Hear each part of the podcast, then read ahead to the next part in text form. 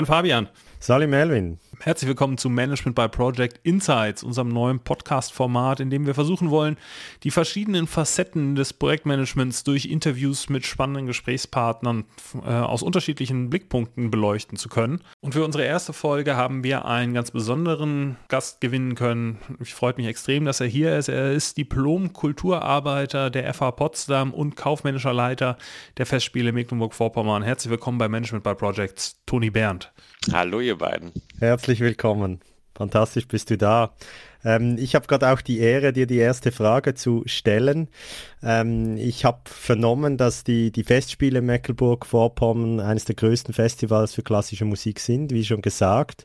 Und ähm, ja, dass ihr insgesamt mit einer Organisation bis zu über 180 überwiegend klassische Konzerte, ähm, ja, rechnerisch, also alle zwei Tage so eins äh, veranstaltet. Das muss man sich zuerst mal vorstellen. Was seid ihr da für eine Organisation und, und vielleicht noch auch ein bisschen, äh, eben, du gehört, Management by Projects, seid eine Projektorganisation oder wie muss man sich das vorstellen? Na, wir sind ähm 30 Personen insgesamt im Büro, aufgeteilt in mehrere Abteilungen, die äh, verschiedene Zuständigkeiten haben, aber wahnsinnig eng zusammenarbeiten. Wir haben alle zwei Wochen äh, treffen sich die Abteilungsleiter. Äh, wir haben aber auch ein Büro, wo andauernd man sich über den Weg läuft. Und ich glaube, es ist extrem wichtig, dass miteinander gesprochen wird. Weil das Schlimmste, was passieren kann, sind, wenn irgendeine Abteilung sich was ausdenkt, äh, da was vorantreibt, äh, aufs Programm setzt und nachher bemerkt die andere Abteilung, oh, das ist aber doof und funktioniert nicht.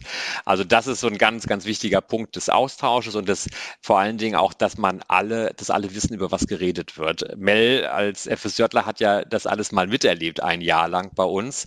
Ähm, es ist so, dass niemand zu Hause bleibt im Büro, sondern die Veranstaltungen werden von allen Kollegen und Kolleginnen ähm, durchgeführt.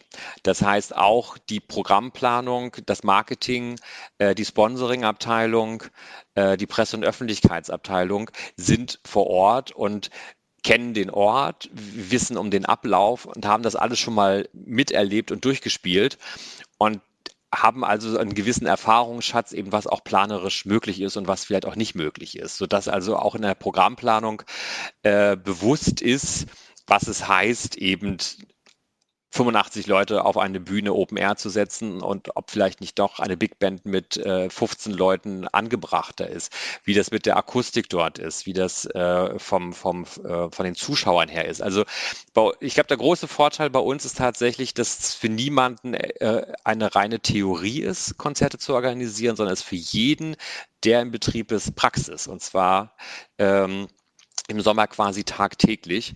Wir sind wahnsinnig viel unterwegs und wir holen uns sehr, sehr wenig Leute von außerhalb, also Technik und alles das, was wir nicht machen können, machen andere, aber diese Durchführung, die Künstlerbetreuung, ähm, die, den Abenddienst, ähm, der dann bedeutet, eben mit dem Publikum umzugehen, aber auch das Einrichten von Spielstätten, muss man sich immer so vorstellen, wir spielen überall. Also es gibt zwei, drei Spielstätten, das sind Konzertsäle, aber der Rest sind Kirchen, Gutshäuser, Scheunen, Open-Air-Veranstaltungen, Veranstaltungen, irgendwelche Industriehallen, die wir also dann erst noch herrichten müssen. Da muss die gesamte Infrastruktur für ein Konzert erst geschaffen werden. Und das machen bei uns alle, äh, alle Kollegen und Kolleginnen.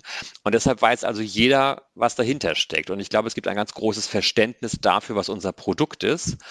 Und äh, jeder darf auch Vorschläge machen, jeder darf äh, mal sagen, welche Künstler er sich wünscht.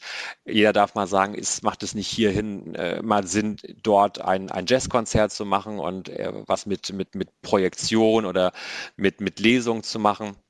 Jeder darf Vorschläge bringen und das führt, glaube ich, dazu, dass eine große Identifikation mit dem Produkt existiert, aber dass auch jeder weiß, was das bedeutet in der Umsetzung und dass also da möglichst wenig Blödsinn sich ausgedacht wird, aber auf der anderen Seite auch eine große Kreativität dadurch entsteht, dass jeder äh, das drumherum kennt und nicht nur hier in Schwerin im Büro sitzt und sich ähm, ausmalt, wie es denn sein könnte. Das, das gibt einem schon ein sehr gutes Verständnis und vielleicht auch noch ein, zwei Nachfragen erlaube ich mir. Ähm, muss man sich das so vorstellen, als ob da dauernd zig Projekte parallel laufen? Ich nehme an, das hat einen gewissen Vorlauf, so ein Konzert äh, zu organisieren. habt ihr da irgendwie ein Portfolio von, ich weiß nicht, dauernd werden 50 Konzerte vorbereitet oder wie läuft das? Im Endeffekt schon. Also es beginnt circa zwei bis drei Jahre vorher, weil die Programmplanung bei den großen Orchestern diesen Fall, also mit diesem Vorlauf anfragen muss. Also es ist äh, äh, unrealistisch, wenn man ein Jahr vorher bei einem Orchester anfragt, dass man da Termine bekommt. Also bei den großen, natürlich auch besonders nachgefragten Orchestern hat man zwei bis drei Jahre Vorlauf.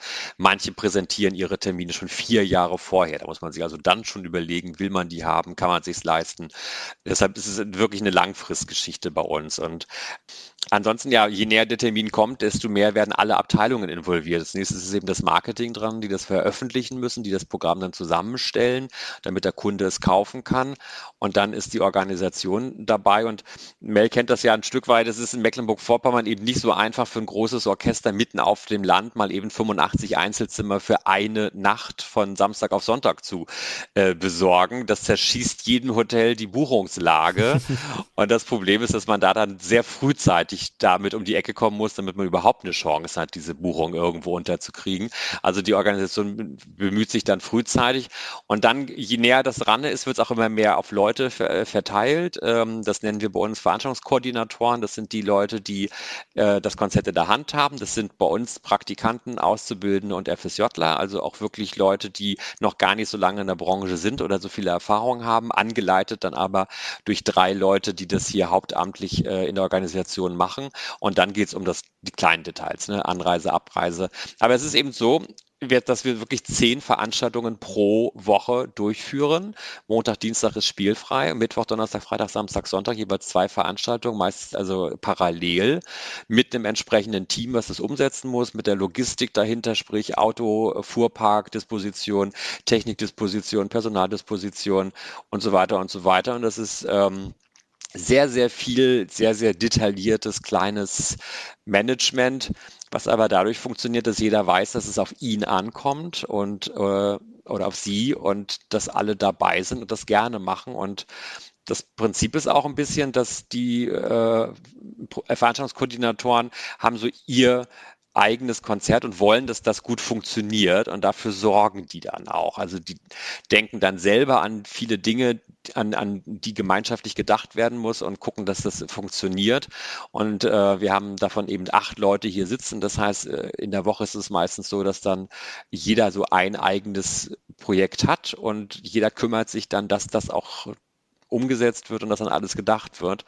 Und die Pannenhäufigkeit bei all dem ist erstaunlich gering, wie ich immer finde. Also ich wundere mich selber immer, wenn man überlegt, wie viele Sollbruchstellen so eine Organisation eines Sommers halt hat und was alles schiefgehen könnte und in die Hose ähm, bin ich immer wieder selber überrascht darüber, dass es dann doch so wenig ist und dass also irgendwie kein Künstler am Bahnhof vergessen wird, der eigentlich hätte abgeholt werden sollen oder ein Flügel nicht auf der Bühne steht, der da hätte jetzt hingehört und so weiter und so weiter. Also äh, es funktioniert. Trotzdem vielleicht ist das gerade eine gute Vorlage. Ähm, da, da kommt dann doch sicher die eine oder andere Anekdote zusammen. Äh, was ist so das Verrückteste, was, was euch oder dir in den Jahren bei den Festspielen oder einem Konzert mal, mal passiert ist? Oh Gott, da gibt es so, viel, so vieles im Endeffekt. also, Deine Lieblingsanekdote. Ja, also zwei will ich mal aus, weil die sehr unterschiedlich sind. Das eine war, dass wir ähm, auf der Insel Film, das, die liegt vor Rügen, äh, ein Konzert geplant hatten. Das sollte mit der Fähre rübergehen auf die Insel. Da sollten die Leute einmal äh, eine Führung über die Insel kriegen und dann gibt es da ein Haus, ähm, wo ein Flügel tatsächlich auch drinne steht. Der hätte gar nicht von uns sozusagen dahin gebracht werden müssen und hätte dort ein Konzert stattgefunden. Und ein Tag oder weniger als ein Tag war. Also es war irgendwie so am Vormittag des nächsten Tages sollte das um 11 Uhr losgehen und dann kam so um 16, 17 Uhr am Vortag äh, die Anruf von denen, dass der Wetterbericht es unmöglich macht, dass diese Fähre rüberfährt. Also es, es war mitten in der laufenden Saison und die sagten also, die Fähre wird nicht fahren und ähm, also man hätte rüberschwimmen können, aber auch das im Sturm ist vielleicht nicht ganz so optimal. Und so, dass wir dann innerhalb von weniger als 24 Stunden eine komplett neue Spielstätte dafür organisieren mussten, äh, die Leute erreichen mussten, damit die wissen, dass sie ganz woanders hinfahren müssen und also das komplett logistisch einmal umlegen. Das war eine Sache, hat funktioniert, muss man sagen. Also ging dann irgendwie relativ gut glatt. Äh, eine Stunde später begonnen, die letzten Leute noch abgefischt am, an, am Fähranleger sozusagen nach dem Motto, nee, hier nicht, da, dafür aber dort, fahren Sie mal rüber und äh, dann hat das funktioniert. Ein anderer Klassiker ist halt dann auch äh, eine Absage von Künstlern, die dann extremst kurzfristig kommt. Also es gab dann äh, in Klütz, eines unserer größten Open Airs, die wir haben, mit 3500 Besuchern, hatten wir halt ähm, eine Sängerin, ein großer Name, die dann tatsächlich irgendwie auch am Vortag sagte, sie wird nicht kommen können, weil sie indisponiert ist, wie man es so schön bei Sängern und Sängerinnen sagt. Sprich, die hatte mit äh, der Stimme Probleme und konnte nicht singen. Und dann haben wir eine äh, aus Dreh, also dann, dann, dann rotiert wirklich alles hier bei uns. Ne? Also insbesondere die Programmplanung, äh, sämtliche Agenten werden kontaktiert, sämtliche, weil das Programm soll, kann auch nicht mehr geändert werden, weil ja das ähm, Orchester darauf eingestellt ist, dieses Stück zu spielen. Also dann kann man jetzt auch nicht wild eine komplett andere Geschichte, weil das muss geprobt werden. Ne? Also ohne Probe äh, tritt kein, kein Orchester und kein Künstler auf. Und dann war es eben so, dass es eben für diese eine Arie eben jemanden geben musste, der das A einigermaßen äh, sinnvoll singen konnte und schön und B dann aber auch Zeit hatte, morgen das zu tun. Und wir hatten dann eine in Dresden gefunden, die nach einer Probe, die sie am Vormittag noch hatte, ins Auto gestiegen ist, äh, selber ähm, und hochgefahren ist dann aber natürlich im Stau stand.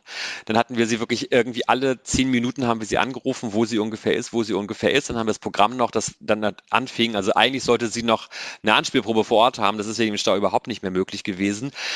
Dann rückte sie so im Millimeter gefühlt immer näher an die Spielstätte heran. Wir mussten das Konzert beginnen, also dann ging es schon los. Wir hatten halt drei, drei Teile mit zwei Pausen. Ähm, dann kam sie wirklich ungelogen so wirklich drei Minuten, bevor das dann auch nicht mehr zu verhindern war, dass sie auf die Bühne musste. Wir wussten ja, okay, sie ist da. Sie ist wirklich äh, hinter der Bühne in ihr Kleid, was sie dann mitbrachte, noch reingehuscht, hatte nicht eine Note, hatte sich nicht warm gesungen, hatte nichts geprobt mit dem Orchester, hat den Dirigenten auf der Bühne zum ersten Mal gesehen. Sie ist also wirklich rauf und hallo, ich bin übrigens jetzt die Sängerin, hallo liebes Orchester, umdrehen zum Publikum und singen. Und es hat die wunderbar gemacht und natürlich haben, hat der Intendant das erzählt, die Story dahinter, was liebt das Publikum ja auch. Also das ist ja auch dann immer so eine, so eine kleine Sensation, wenn es dann gelingt und es ist dann gelungen und sie wurde frenetisch gefeiert und Danach ist sie ins Auto gestiegen und wieder zurück nach Dresden gefahren. Also es waren wirklich irgendwie ein oder zwei Arien, die sie da zum Besten gegeben hatte, aber wurde gerettet, hatte aber auch mit sehr viel Schweiß und äh, sehr viel äh, ähm, ja, äh, Aufwand zu tun und Nerven, die das gekostet hat. Aber sowas passiert immer wieder und immer öfters, ähm, je, je, kurzfristiger das getaktet ist. Der Konzertbetrieb ist momentan auch wirklich so, dass die Leute heute hier ein Konzert haben, morgen in New York, äh, übermorgen Bratislava und dann zurück nach äh, Wien. Also und da passiert natürlich andauernd und ständig irgendwas und man muss darauf vorbereitet sein. Also jeder, äh, also die Programmplanerin hat alle ihre äh, Telefonnummern äh, im Handy. Das ist das Wertvollste, was sie besitzt, ist, ist das äh, Telefon und das Mobilnummernverzeichnis in ihrem Handy, weil da alle Künstler, alle Agenten drinne sind, damit man im Falle eines Falles einmal durchtelefonieren kann und fragen kann, ähm, wer kann uns helfen? Wir brauchen diesen, jenen, welchen, wir brauchen einen Ersatz. Wir, wir haben dich ja eingeladen, unter anderem, weil diese Anekdoten mal dabei helfen zu zu verstehen, wie krass das eigentlich ist. Also wenn, wenn ich so an unsere Branche denke, wir haben ja so, wir nennen das Projektaufträge und die sind dann gut mal drei, vier, fünf Seiten lang, wo irgendwie beschrieben ist, ähm, was da jetzt irgendwie genau gemacht werden muss und getan werden. Und bei euch ist es ja im Prinzip einfach das Ticket. Die Künstlerin, der Ort, die Uhrzeit, go for it. Und ähm, vielleicht um, um, um die, diese ja, Absurdität oder diese Kurzlebigkeit noch ein bisschen deutlicher zu machen. Ich kann sehr genau sagen, wann mein Bewerbungsgespräch bei euch war. Äh, 31.05.2010 und ich weiß das deshalb, weil das de, das Rücktrittsdatum von Horst Köhler war. Okay. Und vielleicht kannst du die Geschichte von Horst Köhler in Redefin noch erzählen. Ja, das war ein, ein Riesen, also Herr, Herr, Herr Köhler sollte kommen, er sollte ähm, äh, mit seiner Anwesenheit unser Konzert beehren. Das war über die Minister nee, damals noch den Ministerpräsidenten über Erwin Sellering. Das ist auch so, das so ein Vergabesystem gibt es da nach dem Motto, der muss sich überall mal sehen lassen und dann kann das Land entscheiden, ähm, welche Veranstaltung sie mit ihm krönen wollen und dann ist eben die Entscheidung auf uns gefallen. Und es gab im Vorfeld mit dem Protokoll äh, vom Bundespräsidialamt und auch natürlich mit dem Landeskriminalamt und dem Bundeskriminalamt, weil es dann ganz viel um Sicherheit ging und so weiter. Es gab Termine vor Ort, es gab äh, äh, Gespräche, es gab Protokolle, es gab wirklich einen wahnsinnigen Aufriss. Es ging dann darum, äh, es wäre halt in einer Reithalle gewesen und in der Reithalle ist halt ein Sandfußboden, den wir auch immer so belassen. Ähm, dann ging es dann darum, ob man das vielleicht auch mit Teppich auslegen könnte oder wie man das irgendwie hinbekommt. Und wir waren da sehr, sehr weit, aber es war auch wirklich sehr, sehr viel Aufriss. Naja, und je näher dieser Termin kam, äh, desto aufgeregter waren wir. Dann war dann irgendwie alles halbwegs geklärt und dann äh, ist Herr Köhler zurückgetreten und hat sich entschieden, vielleicht waren wir auch der Auslöser, dass er sagte, nee, also so eine Veranstaltung besuche ich nicht mehr, das ist mir jetzt alles zu doof. Aber auf jeden Fall war dann dieser gesamte Aufwand, den wir betrieben hatten, dahin, weil es auch noch keinen Ersatz gab. Also das war auch genau dann in die Zeit, wo, wo noch nicht sozusagen ähm, äh, der, der, der Nachfolger ähm, gewählt war sodass da das Konzert schlicht und ergreifend ohne Bundespräsident äh, äh, äh, stattfand und man sich nur noch eine kleine Mail schrieb nach dem Motto, ja, okay, alles sehr schön geplant, wäre schön geworden, vielleicht ein andermal liebe Grüße. Und dann war dieser Aufwand, den wir da wirklich sehr groß betrieben hatten, auch äh, umsonst. Auch das passiert. Inklusive so extra Orte, wo die Autos parken können, damit die die Wimpel draufstecken können. Ne? Das war das absurdeste Gespräch, was ich je geführt habe. Da ging es also, er würde halt, er hätte mit, er mit einem Auto gekommen über die Autobahn und auf der Autobahn halten diese Wimpelchen vorne halt nicht, wenn man da dann halt mit 150 unterwegs ist oder wie schnell auch immer ein Bundespräsident da fahren darf. Und äh, wenn er vorfährt, muss aber der Wimpel dabei sein, weil das sozusagen sozusagen zur Ausstattung des Bundespräsidenten gehört. Und dann wurde sehr, und das ist der, der gefährlichste Moment sozusagen in der Gefahrenbeurteilung vom BKA, war der Moment, wo halt der Bundespräsident anhalten muss, damit die Fähnchen aufge, gepflanzt werden können auf das Fahrzeug. Und da musste dann ein, ein, ein Parkplatz gefunden und äh, eruiert werden, der halt dann auch geschützt, also da hätten dann auch Scharfschützen rundherum äh, wären positioniert worden, damit dann auch in dem Moment, wo, wo er da, da das Auto anhält, nichts passiert. Wahnsinn. Ja. Das ist schon ein Aufriss, den man sich so nicht bewusst macht, wenn halt der Bundespräsident vorbeikommt. Du hast eben schon erzählt, ähm, dass eure Veranstaltungen ähm, als Veranstaltungskoordinatoren von Azub äh, also Auszubildenden, Praktikanten, FSJlern, also, also Leuten, die Zivildienst bzw. freiwillig soziales Jahr leisten, äh, veranstaltet werden. Ähm, Jetzt könnte man als Außenstehender, jemand, der euch nicht kennt, ja auf die Idee kommen, so krass, die nehmen ihr Kerngeschäft und vertrauen das jetzt Leuten an, die da komplett unerfahren in dieser Branche sind. Das ist ja total mutig. Das ist so. Das ist tatsächlich so. Wir hatten einen, einen, einen Mitarbeiter, der bei uns die Programmplanung drei Jahre gemacht hat, bevor er zur Elbphilharmonie gegangen ist. Und als er dann ging, hatten wir noch so ein, ein kleines Gespräch einfach nochmal als Reflexion. Und er sagte, was, was ihn, also als er das mitbekam, wie das bei uns läuft, ist er sozusagen, hat er wirklich eine, also da dachte er, das kann nicht sein, was das für ein Festival, also um Gottes Willen.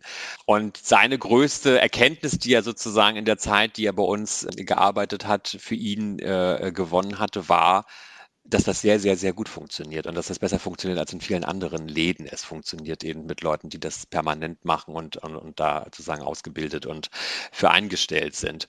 Das macht uns, glaube ich, tatsächlich sehr besonders, dass wir da dieses sehr, sehr große Vertrauen haben und sehr, sehr viel Selbstständigkeit und sehr, sehr viel Verantwortung in die Hände von Leuten geben, ja, die sozusagen am Anfang ihrer, ihrer Karriere oder dieses Tuns stehen. Das sind eben, also wie gesagt, drei Gruppen. Das eine sind Auszubildende, die bei uns zum Veranstaltungskaufmann und zur Veranstaltungskauffrau ausgebildet werden die im ersten Lehrjahr eben auch noch komplett neu sind. Wenn sie dann beim zweiten, im zweiten Sommer sozusagen wiederkommen, haben die natürlich sozusagen schon einen Sommer Erfahrung. Wir haben FSJler, die das ja nur ein Jahr machen, also die auch neu sind und auch frisch von der Schule kommen. Und wir haben Praktikanten, die meistens äh, zwischen Bachelor und Master äh, irgendein Kulturmanagement-Studium oder irgendwas in der Richtung gemacht haben und die teilweise Erfahrungen mitbringen, teilweise aber auch noch komplett, also das, der Einstieg in die Praxis dann darstellt. Also das sind alles Leute, die das noch nicht so oft gemacht haben und die das teilweise zum ersten Mal machen, genau. Und wie oft geht das schief? Also musstest du schon mal jemandem die, das Konzert wegnehmen oder sagen, ey, sorry, das, das traue ich dir jetzt nicht zu? Das ist lustigerweise, ist das ähm, das habe ich einmal gemacht tatsächlich, aber nicht, weil ich das dem nicht zutraute, sondern weil wir den so ein bisschen reglementieren mussten. Also den mussten wir bestrafen aus unserer Sicht. Und da könnte man ja denken, ja, was ist denn das für eine Strafe, wenn man den Konzerte wegnimmt? Also habe ich halt weniger Arbeit. Ich kriege ja trotzdem die Bezahlung wo ist denn da sozusagen der Effekt? Aber der Effekt ist tatsächlich, dass das die größte Bestrafung ist, die wir diesen Leuten geben können. Weil die freuen sich auf diese Konzerte, die wollen die machen. Das ist sozusagen für die ein wahnsinniges äh, Geschenk, ähm, dass die, sie dafür verantwortlich sein dürfen. Und wenn man sagt, das hast du jetzt nicht mehr, ist das wirklich die Bestrafung. Und, aber das war der einzige Grund, als, äh, oder das einzige Mal, dass ich das gemacht habe. Ansonsten ist da nie was in die Grütze gegangen. Was, was wir haben, ist so eine Art Sicherheitsnetz, nennen wir das immer.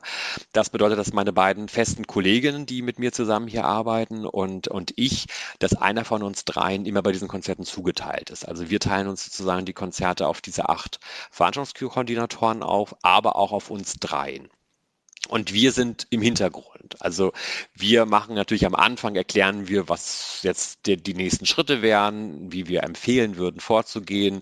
Wir machen zum Beispiel dann auch die Probenpläne gemeinsam mit der Programmplanung. Da sitzen natürlich dann Leute, die dann sozusagen das Fachwissen haben und erklären, warum man das so und so machen würde. Aber die Idee ist, dass wir uns mehr und mehr zurückziehen und das ist eben sehr unterschiedlich. Es gibt dann Leute, da musst du sehr nah dran bleiben, musst nachfragen, musst immer unter vier Augen sozusagen mit denen das durchgehen ähm, und bist da dann dann noch doch noch sehr dabei. Aber es gibt wahnsinnig viele und erstaunlich viele, wie ich immer finde, Leute, wo man sich sehr, sehr schnell immer weniger mit einmischt, äh, das laufen lässt, dann noch mal ab und zu einen Blick drauf hat, wenn das die Veranstaltung besonders groß ist oder man denkt, na, das ist jetzt schon eine Herausforderung.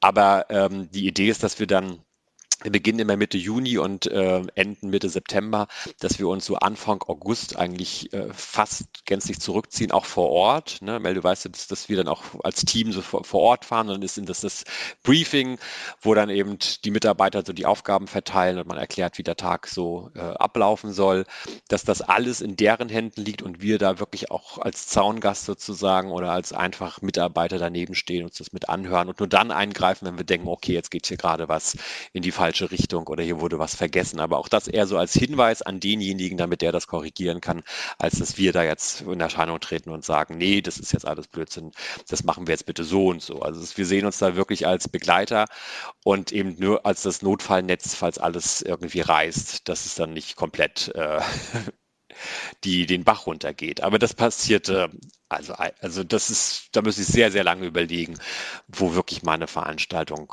komplett, also auf, aufgrund ähm, des, des, also es gab natürlich Veranstaltungen, äh, Open Airs, wo es geregnet hat und wo dann irgendwie äh, das Ganze drumherum nicht mehr so toll war, aber dass irgendein Veranstaltungskoordinator versagt hat und was nicht funktioniert hat, nee, ich würde sagen, ich, ich, ich habe eine ähnliche Geschichte gleich noch vorbereitet, aber vielleicht noch kurz zur Einordnung, weil du einmal gesagt hast, du machst das jetzt wie lange? 15 Jahre? 20.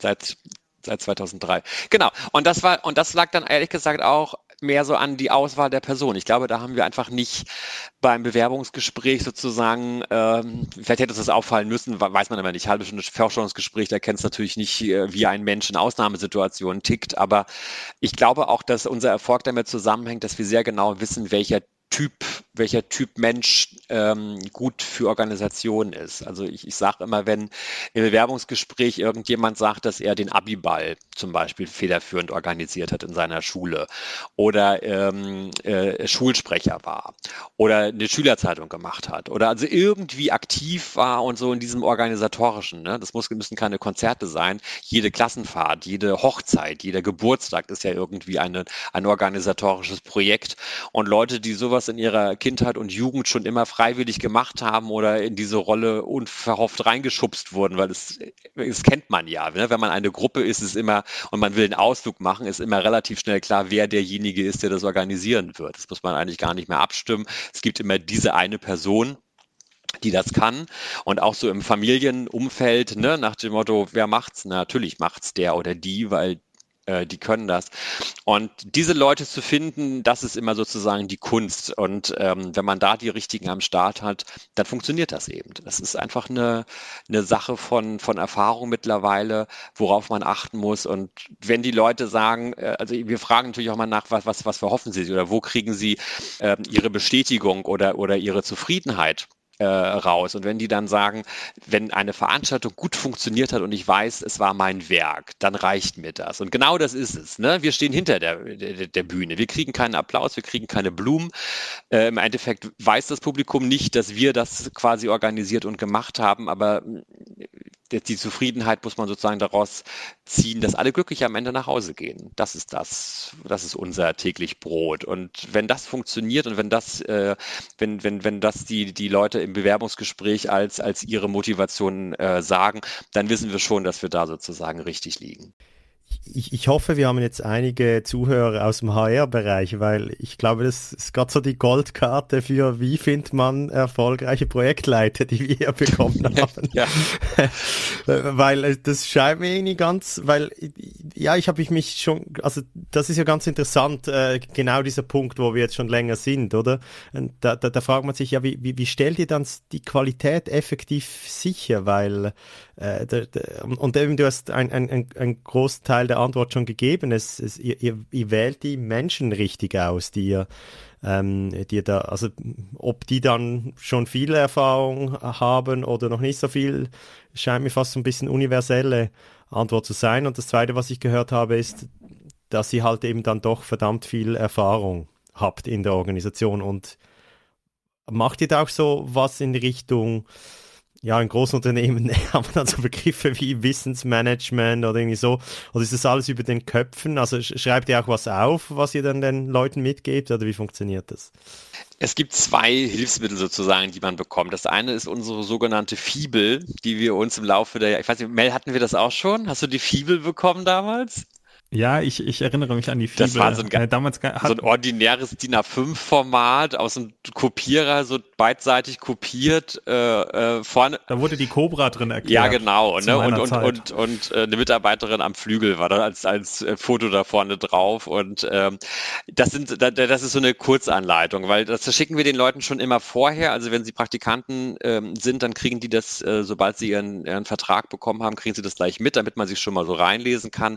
Und so das ungefähre Prozedere ähm, sich schon mal überlegt, damit die nicht ganz so aufgeregt sind, wenn sie hier auftauchen und so gar nicht wissen, wie es losgeht. Wenn ich da kurz einhaken darf, ähm, was ich an dem Ding total interessant finde, jetzt wo, wo du es mir quasi wieder in Erinnerung hast, da, da, ihr, ihr macht darin ja auch euren Anspruch klar, ne? Da stehen ja auch so Sachen drin, wie wenn du Raucher bist, hör entweder auf oder nimm dein Namensschild ab, wenn du, ähm, wenn ja, du rauchst und sowas. Genau. Ne? Also was, was ist auch die Erwartungshaltung an dein Verhalten, wenn du uns hier repräsentierst? Ja, Out, es gibt Outfit-Regeln, so nach dem Motto, äh, das geht und das geht nicht. Also da haben wir auch schon gewisse Vorstellung, äh, was man, wie man klamottentechnisch auf dem Konzert unterwegs sein darf und wie bitte nicht. Ähm, und so eine, genau, so eine Grundregeln einfach, die wir im Laufe der Jahre für uns definiert haben und die wir dann ganz klar auch äh, kommunizieren und sagen, so ist es übrigens. Und ähm, das sind, ne, das wird auch nicht groß diskutiert. Das wird aber auch meistens auch äh, problemlos angenommen. Und dann gibt es einfach auf dem Server Informationen zum Beispiel zu den Spielstätten. Wir haben insgesamt 85 Spielstätten. Dieses Jahr sind 92 sogar. Äh, das heißt, fast jedes Konzert findet woanders statt. Und damit die Organisatoren den armen Spielstättenbesitzer nicht jedes Jahr die gleiche Frage stellen nach dem Motto, gibt es denn auch eine Steckdose auf der Bühne und äh, haben sie denn Stehtische äh, für, die, für die Abendkasse, haben wir sozusagen diese Fakten mal zusammengeschrieben, diese typischen, was man so wissen muss, was an Infrastruktur vorhanden ist. Ähm, und das, damit die also sozusagen eher die Frage stellen können, äh, gibt es die Steckdose auf der Bühne noch und äh, können wir wieder die Stehtische benutzen? weil auch das ändert sich natürlich dann von Jahr zu Jahr. Ist nicht immer alles äh, so gegeben. Aber also das haben wir da. Aber ansonsten wirklich ähm, fangen die bei Null an, weil natürlich äh, die, die äh, Künstler immer andere sind und die Abläufe entsprechend auch jedes Mal anders sind. Da kann man jetzt nicht ein Schema vorgeben und sagen, jedes Konzert in Klütz läuft äh, so und so, Aufbau an dem Tag. Probe ab 16 Uhr, Einlass um 17 Uhr, sondern das muss man jedes Mal neu aufsetzen. Und von daher sind wir auch vorsichtig, sonst verlassen sie sich zu sehr darauf. Ne? Das soll ja auch nicht sein, sondern einfach, ähm, da muss jedes Mal neu das alles zusammengeklöppelt werden, auf das es dann funktioniert. Aber die, die, die, die Grundelemente dieses Prozesses, die, die, die sind schon standardisiert, wenn ich so will. Also ja. welche Bauklötze brauche ich, das, das kennt ihr, aber nicht genau wie groß und wann und so weiter. Genau. Konzerte sind ja immer irgendwie gleich. Man braucht immer irgendeine Bühne, man braucht in der Regel Licht, damit man die Künstler sieht und die ihre Noten wiederum sehen. Äh, es gibt Instrumente, die gestellt werden müssen, es gibt Instrumente, die mitgebracht werden. Und der Grundablauf ist natürlich immer so, dass man eben eine Kassenöffnung hat, einen Einlass in den Saal, die erste Hälfte 45 Minuten, dann eine Pause von circa 20 Minuten, danach die zweite Hälfte von nochmal 45 Minuten, Zugaben, Applaus, Blumenübergabe und dann räume wieder auf. Also dieses Grund, also das Grundprodukt ist immer ja doch sehr ähnlich und das merkt man natürlich auch, dass wenn das erstmal verstanden wurde, das braucht man dann eben so die ersten zwei bis drei Wochen, dass jeder weiß, oh Gott, was heißt Blumenübergabe, was heißt Türaußendienst, äh, äh, was heißt Künstlerbetreuung. Also wenn da sozusagen das verstanden wird, dann wird es für die auch einfacher, weil sich natürlich diese Abläufe bei jedem Konzert irgendwie immer wiederholen. Aber der Raum ist ein anderer, die Bühne ist ein anderer, die Künstler ist ein anderer. Also da gibt es dann natürlich so Variablen, wo man dann jeweils individuell gucken muss, wie man es macht. Das ist, oder es, es, ist ja kein Zufall, dass wir dich zuerst eingeladen haben für diese Podcast-Serie und Mel und ich, wir, wir sind so eigentlich im industriellen Bereich unterwegs, wenn du willst, oder? Wir müssen äh, industrielle Produktionen und so weiter ja, begünstigen und es ist total faszinierend. Ich weiß nicht, wie sich das von innen anfühlt, oder? Aber von außen entsteht so die, die Sicht, hey, das ist, du kennst jedes Prozessdetail, oder? Natürlich eben, es braucht auch die Freiheit des Mitarbeiters, dass er, dass, dass er gut performen kann, aber du, du kennst wie jede Druckstelle, die entstehen kann, ist ist, ist, ist das eine richtige Wahrnehmung? Also ich nehme es als hochstandisiertes äh, Projektgeschäft wahr, was du, was du erzählst. Ist das, ist das richtig? Das ist es. Und dann, also das Lustige daran ist, dass, dass es kein Gut und Schlecht gibt oft bei uns. Also was man bei uns besonders merkt, finde ich, dass, dass äh, es sehr an den Menschen hängt, die es organisieren und wie sie es organisieren und dass äh, man genau das gleiche Konzert an dem gleichen Ort sehr unterschiedlich wahrnehmen kann, je nachdem, wer es leitet und wer es organisiert hat und wie die Kommunikation entsprechend ist und woran der gedacht hat und woran er nicht gedacht hat. Und was ein bisschen bei uns der Luxus ist, den wir unseren Mitarbeitern dann gönnen müssen, ist, dass wir ihnen nicht alles vorgeben und sagen, das muss genau so laufen, du musst genau diese Ansagen machen, du musst genau diese Absprachen treffen ähm, und dass man sozusagen da alles vorgibt, sondern man muss dann eben, weil die Leute neu sind und weil sie teilweise die Orte noch nie gesehen haben, wo sie ihre Konzerte haben, die sind dann auch zum ersten Mal an dem Ort und schon sind sie verantwortlich dafür, dass das Konzert, was dort stattfindet, äh, gut funktioniert. Und das ähm, hat dann sozusagen zur Folge, dass man auch Fehler zulassen muss oder aber offen dafür ist, dass andere Leute es anders machen. Und das war auch ein Lernprozess für mich, weil ich natürlich schon meine Vorstellungen habe, wie ich es machen würde, aber darum geht es in dem Moment nicht. Es geht darum, dass derjenige oder diejenige es so macht, wie sie das persönlich gut finden und auch können, weil nicht jeder kann gut kommunizieren, nicht jeder hat sozusagen den gleichen Zugriff auf, auf Mitarbeiter. Und das macht es dann jedes Mal anders und nicht falsch und nicht richtig, sondern einfach nur anders. Also das ich, einfach noch eine Bemerkung, wenn ich darf. Ich glaube, vorher habe ich gesagt, HR-Leute müssen zuhören. Ich glaube, auch Prozessmanager müssen zuhören. Der Weil, Rundumschlag äh, jetzt. Äh, nicht nicht äh, overengineeren und auch nicht, also das ist, scheint so ein Sweet Spot zu geben äh, zwischen Vorgabe und Aus- und Freiheit, oder? Ich, ich kann das aus meiner Erfahrung ja, ja wirklich, ich erinnere mich da echt gut dran. Also ihr habt ja auch, ich erinnere mich an Checklisten, mhm. also für Briefing und Debriefing. Also dass du weißt quasi, wenn du an, in der Regel ist es, wenn du jetzt nicht selbst der Veranstaltungskoordinator bist, du kommst irgendwie an einen Veranstaltungsort und du weißt irgendwie, wer ist da verantwortlich. Und die erste Frage, die du dem Verantwortlichen stellst, ist, wann ist Briefing? Weil ja, du kennst, genau. du weißt nicht, wer vom Team jetzt gerade vor Ort ist, ist auch alles irrelevant, weil für dich. Du weißt auch nicht, was du selbst machen wirst. Genau. Ne? Also du, du, du bist eingesetzt, das weißt du, du weißt aber nicht für was. Genau, du, du bist einfach nur an dem Ort erstmal. Genau, und dann, dann heißt es, ne, wann ist Briefing? Und dann kriegst du irgendwie gesagt, keine Ahnung, 16 Uhr da und da. Und dann gehst du dahin und dann hat, hat der Veranstaltungskoordinator wirklich eine Checkliste. Und dann kriegst du erklärt, also heute ist der und der Künstler da, der spielt die und die Werke und wir haben irgendwie die und die Besonderheiten und Türen gehen dann und dann auf und dann wird gesagt so, und ihr beide macht jetzt quasi das und ihr kümmert euch um die Künstler und, und keine Ahnung was. Und dann fängt quasi diese ganze Maschinerie an zu laufen, bis halt tatsächlich die Veranstaltung vorbei ist und dann gibt es auch Debriefing. Ne? Also dann trifft man sich wieder und dann ist auch erst offiziell zu Ende. Mhm. Also das ist wirklich krass, krass durchgetaktet und was, weil du gerade sagtest, ähm, man hat da so eine Freiheit. Äh, ich erinnere mich an ein, an eine Veranstaltung, die mir sehr positiv in Erinnerung geblieben ist, äh, Flesensee James Bond Gala.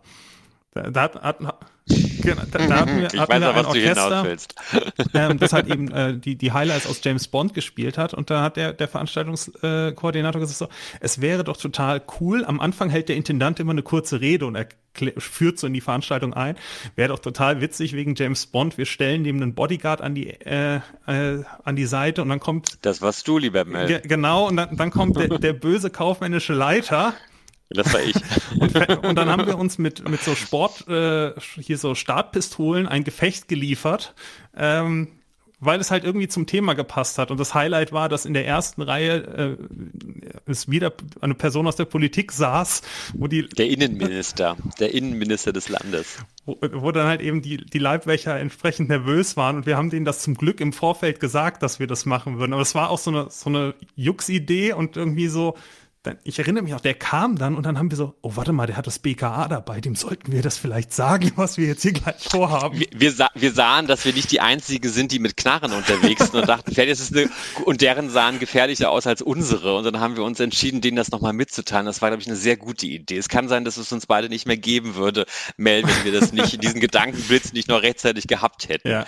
Aber genau, dieses Kreative irgendwie, und es ist sein Konzert und man darf sich einbringen, man darf äh, Ideen haben und im Zweifelsfall, wenn sie gut sind, werden sie auch umgesetzt. Das ist auch Teil dieser Identifikation mit einem Projekt, nämlich mit meinem Konzert, was ich organisiere und wo ich einfach am, am Ende will, dass es gut ist. Und das ist, glaube ich, genau das, dass wir, wir provozieren diesen Ehrgeiz.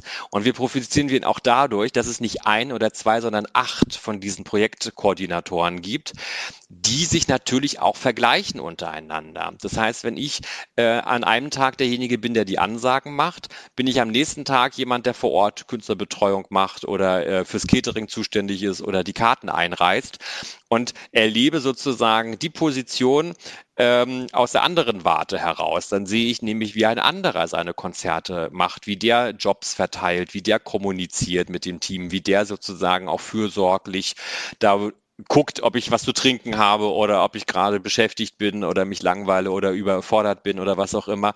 Und kann daraus natürlich reflektieren und versuchen bei meinem nächsten Konzert es besser zu machen, weil ich habe mitbekommen, dass eine viel zu kurze Ansage und zu wenig Erläuterung dazu führt, dass ich mich verloren fühle auf einem Konzert. Und hm, dann kommt ein Kunde und fragt mich, wo ist die Toilette und ich kann es nicht sagen, weil ich schlicht und ergreifend mir nie gesagt wurde, wo hier eigentlich die Toilette für die, für die Gäste ist.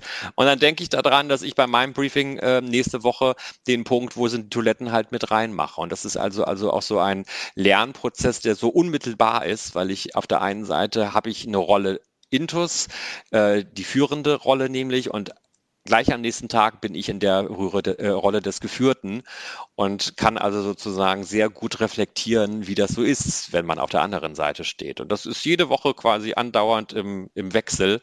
Und damit äh, lernt man natürlich auch am eigenen Leib, was gut ist und was schlecht ist. Gute Kommunikation, schlechte Kommunikation, Fürsorge, Empathie, all diese Dinge. Ich hätte noch, noch zwei Anekdoten, die ähm, ja, die ich dir eigentlich schon immer mal, mal äh, erzählen wollte, wie meine Wahrnehmung darauf war und auch, ähm, ich bin ja jetzt schon, das ist ja schon über zehn Jahre her, dass ich bei euch war, aber das sind Anekdoten, die, die erzähle ich immer noch Kollegen. Ähm, und die eine ist äh, vom Bergfest, also wenn ihr in der Mitte der Saison seid, ähm, da, da, hast du uns Veranstaltungskoordinatoren alle mal zusammengetrommelt und so reflektiert, was war gut, was war schlecht. Und dann hast du uns gesagt, so, ihr habt jetzt alle gute Konzerte gemacht aber jetzt wird es darauf ankommen, dass ihr sehr gute Konzerte macht. Weil wenn ihr ähm, keine, wenn ihr jetzt nicht aufpasst, vernünftig mit den Leuten umzugehen und eben hier immer auf, auf Sicherheit und auf Sicht fahrt und den Leuten nicht freigebt, wenn ihr sie nicht braucht, dann werden die nicht mehr für euch arbeiten wollen. Und dann findet ihr keinen, der nachts aufsteht und für euch zum Flughafen fährt, um einen Künstler abholt. Und das ist so ein, so ein Mindset, das ist bei mir richtig hängen geblieben. Also ich weiß nicht, wie oft ich in den letzten Jahren diese Geschichte erzählt habe, weil das so vom, wie, wie geht man miteinander um und, und weil es so, so plastisch ist einfach. Ja, da, da, muss man eben äh, wissen, dass diese drei Monate wahnsinnig anstrengend bei uns sind. Das sind, äh, da geht es durchgängig um Konzerte. Ne? Wir haben keine Pause da mal zwischen, mal eine Woche, dass wir irgendwie spielfrei hätten, sondern das geht dann wirklich Konzert an Konzert an Konzert an Konzert und Montag, Dienstag sind wir im Büro, machen das Orga-Meeting, machen das Gesamtmeeting, machen äh, ähm, sozusagen die Manöverkritik, sitzen am, am Rechner, bereiten vor und am Mittwoch steigen wir in die Autos und machen die nächsten Konzerte. Also wir sind sozusagen wahnsinnig eingespannt, das ist eine wahnsinnig intensive Zeit, wahnsinnig arbeitsintensiv, wahnsinnig viele Arbeitsstunden. Und das ist am Anfang ist da noch ganz viel Juhu und endlich geht's los und äh, Heidi Die und wir freuen uns drauf und das ebbt logischerweise irgendwann auch ein bisschen ab. Das heißt, der Akku wird leerer, man hat vielleicht auch die eine oder andere Enttäuschung mitgemacht und, und ist vielleicht mit Dingen nicht so zufrieden und man hat auch eine physische Belastung bei der ganzen Sache, sodass es immer wichtiger wird, dass man A gewertschätzt wird und dass man aber auch einfach merkt, dass die Organisation darauf Rücksicht nimmt dass wir wirklich versuchen, sozusagen Leute früher vom Konzert wegzuschicken, wenn wir sie nicht mehr brauchen. Dass wir eine klare Ansage machen, jetzt ist nichts zu tun, du kannst dich jetzt unter einen Baum legen und ein Buch lesen oder schlafen oder sonst was machen. Also so dieses fürsorgliche zu schauen, weil es dann und, und, und auch einfach man hat, das, das, das Besondere ist eben, und weiß nicht mehr, ob du das noch so selbst erinnerst, das kommuniziere ich nicht so offen, das mache ich jetzt einfach mal. Natürlich stellt sich bei einem Team sozusagen äh, eine Erwartungshaltung ein oder eine, eine, eine Erkenntnis, nämlich das ist ein guter VKler und das ist ein schlechter VKler. Nach dem Motto, ich bin eingeteilt, wir haben es ja gerade gesagt, ne, man, man, man hat gar keine Info, man weiß nur, man ist bei diesem Konzert und man weiß, wer ist der VKler. Ich weiß nicht, was ich an dem Tag selber machen werde. Und dann stellt sich so, ich sag mal, spätestens Anfang August, wenn sozusagen die Hälfte der Saison geschafft ist, schon so ein Bild ein, nach dem Motto, bei Person A bin ich entspannt, setze mich ins Auto und freue mich aufs Konzert, weil ich weiß, es ist gut organisiert, ich kriege meine Infos, es wird ein schöner Tag und äh, das macht Spaß. Und wenn Person B aber vokaler ist, habe ich schon so ein bisschen Grummel und denke mir, oh Gott, oh Gott, das kann heiter werden und mal gucken, wie es wird. Also, und an daran zu arbeiten, dass man eher Person A und nicht Person B ist, das ist dann der Ehrgeiz, der dann einsetzen muss. Ne? Und ähm, das ist eben genau das. Und das, da, da merkt man einfach, wer eine Empathie hat, wer in sein Team hineinhorchen kann, wer einfach auch verstanden hat, was, was er eben auch selber, wenn er eingeteilt ist, sozusagen für sich selber merkt und das umsetzen kann. Und manche können es aber auch nicht. Und von daher ist es genau so der Punkt. Es, ist, es, es, es geht darum, beliebt zu sein, also nicht beliebt zu sein im Sinne von sich einzuschleimen, sondern einfach äh, ein gutes Bild abzugeben, dass du einfach ein Image bekommst und das kriegst du zwangsläufig. Und man will natürlich nicht der Chaot sein, sondern man will einfach äh, der tolle Organisator sein. Und diesen Ehrgeiz, der entsteht zwischen diesen acht Leuten und das ist auch gut so. Weil natürlich jeder so ein bisschen schielt und guckt, was macht der andere, kann ich das auch machen. Und das merkt man immer dann, wenn irgendwann mal, ich, wir sagen das nie, irgendwann kommt jemand auf die Idee, beim Briefing Schokolade zu verteilen. Und das macht der nächste dann auch. Und dann macht es der nächste, dann machen es alle acht. Und dann ist es nachher nicht mehr Schokolade, dann ist es noch mal ein bisschen, dann ist es ein Kuchen, den man selbst gebacken hat und so steigert sich das dann teilweise. Gut, jeder weiß dann auch, dass es der Kuchen allein nicht ist. Also wenn die Organisation trotzdem nicht gut ist, dann rettet es der Kuchen dann auch nicht. Aber man guckt also sich gegenseitig Dinge ab und das ist ja auch vollkommen legitim wenn was gut ist, soll man es doch bitte nachmachen. Nicht jeder muss das Rad selber neu erfinden. Und das ist ein ganz witziger Prozess, der wirklich seit 20 Jahren, den ich jedes Jahr neu beobachten kann und Spaß daran habe. Jetzt kann ich auch verraten, das ist ja bei der Betreuung auch so, ne? Man hat am liebsten die Konzerte mit dir und da, wo deine Eltern da sind, weil die machen immer so fantastische Spieße. Äh. Bis zum heutigen Tag im Übrigen, ja. Die gibt die gibt's immer noch. Genau. Ähm, die, die zweite Geschichte, die ich mir noch aufgeschrieben habe, weil wir haben jetzt immer so ein bisschen versucht, die, die Sonnenseite ähm, der, der, Konzertwelt darzustellen. Ähm, ich erinnere mich an ein Konzert, Klavierkonzert in Nikolaikirche Rostock. Und ähm, ja, das ist, ist so eine alt, alt gediente Kirche und die hat so riesige Holzbänke, die irgendwie im Boden verankert sind. Ich weiß nicht, wie, wie die das genau machen, aber auf jeden Fall, die, die kann man nicht verschieben.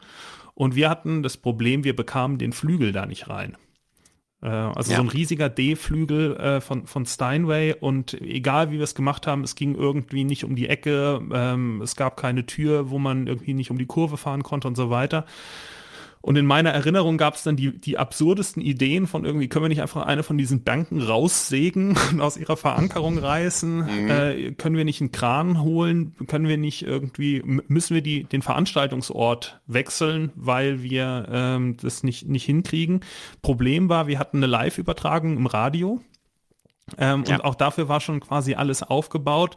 Und da erinnere ich mich, da teilte sich dann die Gruppe so in zwei Lager. Es gab so die, die, die eine Gruppe, die so, hey, wir bleiben jetzt erstmal ruhig und wir gucken, ob das wirklich nicht geht.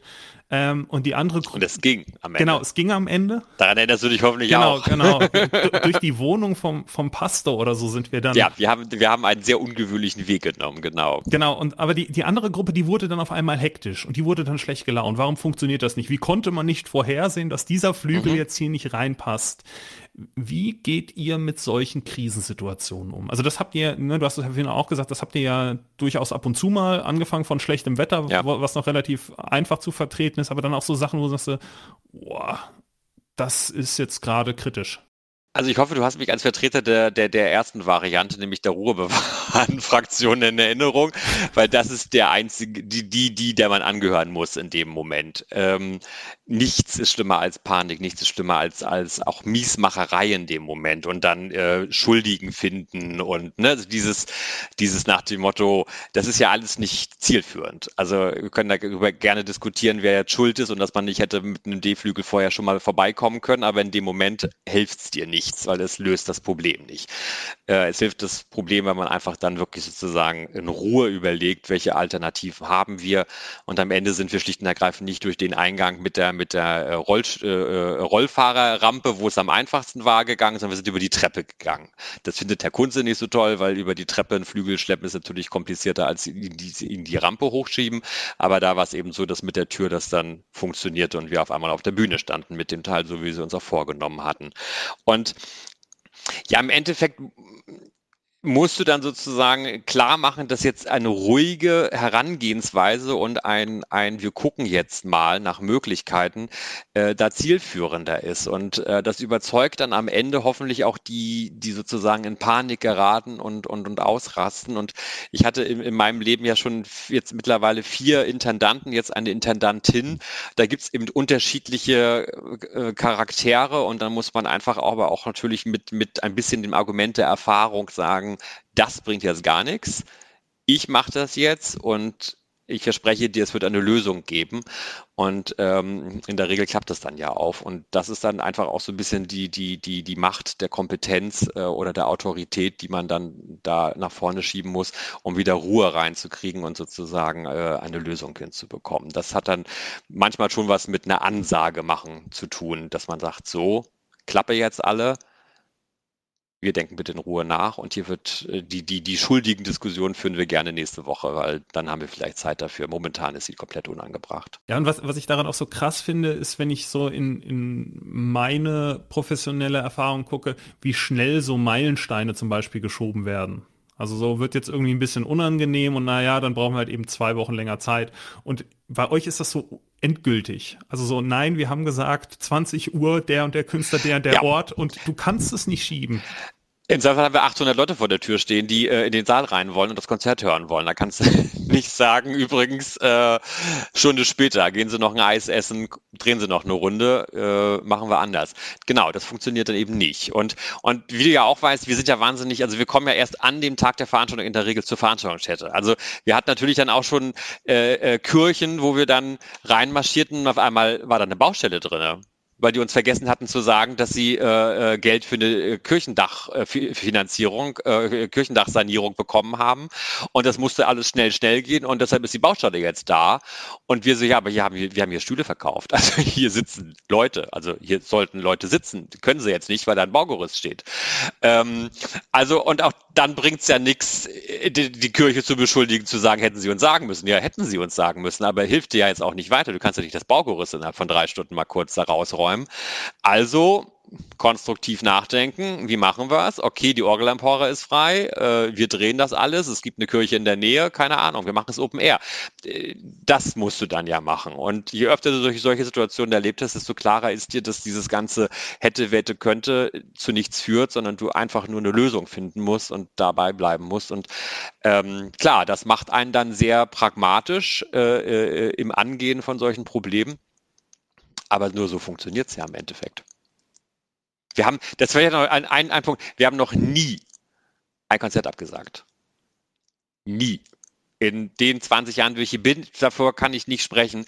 Aber alle Absagen, alle Probleme mit Spielstätten, alle Widrigkeiten, also Corona jetzt mal ausgenommen, aber da konnten wir ja dann auch nichts für, das wurde ja abgesagt, das waren nicht wir im Endeffekt. Aber es gab nie die Situation, dass wir etwas absagen mussten, selbst als ein gesamtes Orchester äh, in Frankfurt fest setz, äh, äh, fest saß und keinen Flieger mehr kriegen konnte und wir Redefien, also eine unserer größten Spielstätten mit äh, fast 4000 Besuchern, ausverkauft, ähm, die Solistin mit dem Orchester hören wollte. So, wir hatten die Solistin da, die war separat geflogen, die war da, aber das Orchester war nicht da. Und was haben wir gemacht? Wir haben halt ein Klavier begleitet. Also das war Cello, kann man auch sagen, das war äh, ähm, nicht Quatsch, andersrum was. Sie war Klavier, Hélène Grimaud und wir haben dann Jan Vogler aus Paris, der gerade mit seiner Familie auf dem Rückflug war, angerufen und gesagt, äh, du musst in fünf Stunden in Redefien ein ein Duoabend mit Eline Grimaud machen. Eigentlich sollte ein Orchester da sein, aber das ist nicht da. Hat er gemacht, ist auch gekommen. Die hatten sich auch wirklich fünf Minuten vorher nochmal hinter der Bühne abgesprochen, welche Stücke sie. Wir hatten, wir hatten in Hamburg eine Musikalienhandlung leer gekauft, alles was Klavier und, und äh, Cello so hergab, also alle Stücke, die man finden konnte, die da im Regal lagen, hatten wir dann gekauft und hatten sie dann vorauswählen lassen und er kam dazu und tippte auf das, das und das und das war das Programm und es wurde dann gespielt. Also das ist eben genau, aber mit so einer Einstellung geht es dann eben, ne? Nicht zu sagen, oh, und das doofe Orchester und hätten die nicht einen Flug vorher kriegen können und doofe Lufthansa und wie doof alles, sondern du musst in dem Moment gucken, was, und, und das Publikum hat es geliebt. Das Publikum hat, es gab nicht einer einziger, der die Karte zurückgegeben hat, weil komplett anderes Programm, komplett andere Künstler auf der Bühne. Aber es war toll. Es war eines der großartigsten Konzerte, die wir in Redefin je gegeben haben. Und warum? Weil das Publikum es auch honoriert, wenn man Dinge möglich macht und nicht einfach nur sagt, ja, nö, fällt jetzt aus, sorry, können wir auch nichts dafür. Klar konnten wir nichts dafür, aber das ist ja nicht unser Job, für irgendwas nichts zu können. Unser Job ist es ja einfach, Dinge zu ermöglichen und ähm, mit dem richtigen Telefonnummern im Handy äh, funktioniert das in der Regel dann auch. Das ist noch die perfekte Vorlage auch für die leider schon äh, letzte Frage. Ähm, die, die Zeit fliegt. Ich weiß nicht, ob es den Zuhörern dann auch so geht wie Melvin und mir.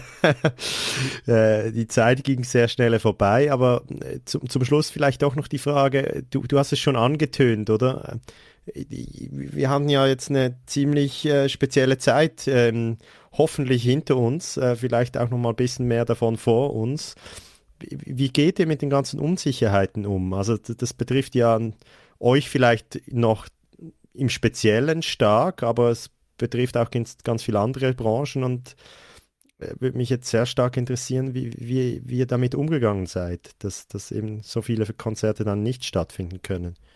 Ja, das ist ein bisschen höhere Gewalt. Ne? Im Endeffekt, da konnten wir natürlich nichts gegen machen. Was, was unsere Grundeinstellung war, was ich finde, was wir auch sehr gut gemacht hatten, wo ich auch ein bisschen stolz auf uns bin, war, dass wir gesagt haben, wir, wir nutzen die Möglichkeiten, so sie da sind. Und äh, sobald sich irgendein Spalt öffnet, dann ähm, stellen wir unsere, unseren Schuh da rein und, und versuchen, möglich, Dinge möglich zu machen. Weil ganz viele haben ihr gesamtes Festival abgesagt, haben ne, wirklich komplett gesagt, okay, wir finden nicht statt. Und das haben wir zu keinem Zeitpunkt gemacht. Wir haben immer dann abgesagt, wenn es nicht zu verhindern war oder wenn die Situation eben so war, dass einfach öffentliche Veranstaltungen mit mehr als so und so vielen Leuten verboten waren. Das war ja teilweise recht rigide, aber dann kam teilweise recht kurzfristig, da kann man die Politik im Nachhinein ja loben oder, oder tadeln, je nachdem. Am Ende sind wir alle klüger Aber es gab dann eben auf einmal kurzfristig Möglichkeiten, gerade im Sommer. Und da haben wir dann alles mitgemacht. Wir haben dann Platzkonzerte gemacht, äh, spontan, die umsonst waren und wo die Künstler aber ihre Gage bekommen haben, einfach weil ein Sponsor gesagt hat, also habt ihr eine Idee? Und wir hatten dann eine Idee. Dann haben wir gesagt, wir holen uns ein, ein Hornensemble und die stellen wir überall in Mecklenburg-Vorpommern auf Marktplätze und die spielen dann für kostenlos und umsonst und dann dürfen sich alle daran erfreuen. Die Künstler kriegen ihre Gage und damit ihren Lebensunterhalt. Äh, wir kriegen es finanziert, weil ein Sponsor das sozusagen unterstützt. Und dann haben wir das gemacht. Und da gab es dann so sehr, sehr viele Beispiele im Endeffekt, wie man dann eine große Besetzung klein gemacht hat, damit sie eben mit Abschnitten auf die Bühne passen, ähm, wo man dann teilweise eben von einer engen Location in eine große Location gegangen ist. Und das ist natürlich unser Vorteil. Wir sind nicht ein Theater und haben einen Saal oder drei oder vier. Wir haben Mecklenburg-Vorpommern. Das ist unsere, unsere Bühne und wir können überall spielen. Ne? Und wir, wir, können eben dann auch von einem kleinen Saal in eine große Scheune wechseln. Wir können eben raus in den Park gehen, wenn wir denken, das ist irgendwie sicherer und, und mit der Luft irgendwie besser. Und da haben wir sehr, sehr viel gemacht zu Zeiten, wo andere nicht so viel gemacht haben, einfach weil wir uns die Flexibilität bewahrt haben. Das ist natürlich auch ziemlich anstrengend und das Kartenbüro hat es auch gehasst, weil andauernd Karten zurückgegeben und neu rausgegeben werden mussten und storniert werden mussten. Und das ist ein, ein riesiger Aufwand gewesen, aber wir haben unsere unsere Aufgabe auch darin gesehen, als Veranstalter Dinge zu veranstalten und nicht abzusagen. Und ähm, insbesondere ging es uns natürlich auch um die Künstler, von denen wir einfach wissen, dass die davon leben, dass sie auftreten. Und wenn sie nicht auftreten, können sie nicht leben. Und da also was möglich zu machen, wo nichts möglich schien, das war dann so ein bisschen die Herausforderung. Hat nicht immer funktioniert, gab es natürlich einfach auch Einschränkungen, die wir unmöglich umgehen konnten und auch nicht wollten. Aber es gab immer wieder kleine ähm, Spalte und, und, und, und Öffnungsmöglichkeiten, die wir genutzt haben, dann kurzfristig. Und das hat irgendwie auch ein bisschen Spaß gemacht, muss ich sagen. Also nach 20 Jahren in diesem Job war es natürlich eine Herausforderung, die auch irgendwie wieder ganz schön war, weil man mal diese Situation hatte, die man noch nie hatte und ähm, ja, ganz neue Herausforderungen eben auf einmal bewältigen musste. Möglich machen, wo nichts möglich schien. Sehr schön. Was, was ein Schlusswort. da, das war im Gespräch mit dem Podcast Management by Projects Toni Berndt, kaufmännischer Leiter der Festspiele Mecklenburg-Vorpommern. Toni, vielen, vielen Dank für deine Zeit, für deine Insights. Ich danke euch. Und damit endet die erste Folge von Management by Project Insight, unserem neuen Interviewformat. Wir werden jetzt zukünftig in unregelmäßigem Abstand versuchen, für euch spannende Gesprächspartner zu finden, die uns mitnehmen in ihre Welt des Projektmanagements, versuchen da die unterschiedlichen ja, Aspekte und Ansätze beleuchten zu können. Wenn euch das Format gefallen hat, freuen wir uns auf euer Feedback, wie immer in unserem Forum managementbyprojects.com slash community und gerne auch in den App Stores eurer Wahl, wo ihr diesen Podcast hört, freuen wir uns über eine Rezession und eine Bewertung. Ansonsten hört ihr uns nächste Woche schon wieder in dem regulären Podcast und bis dahin wünschen wir euch alles Gute. Macht's gut.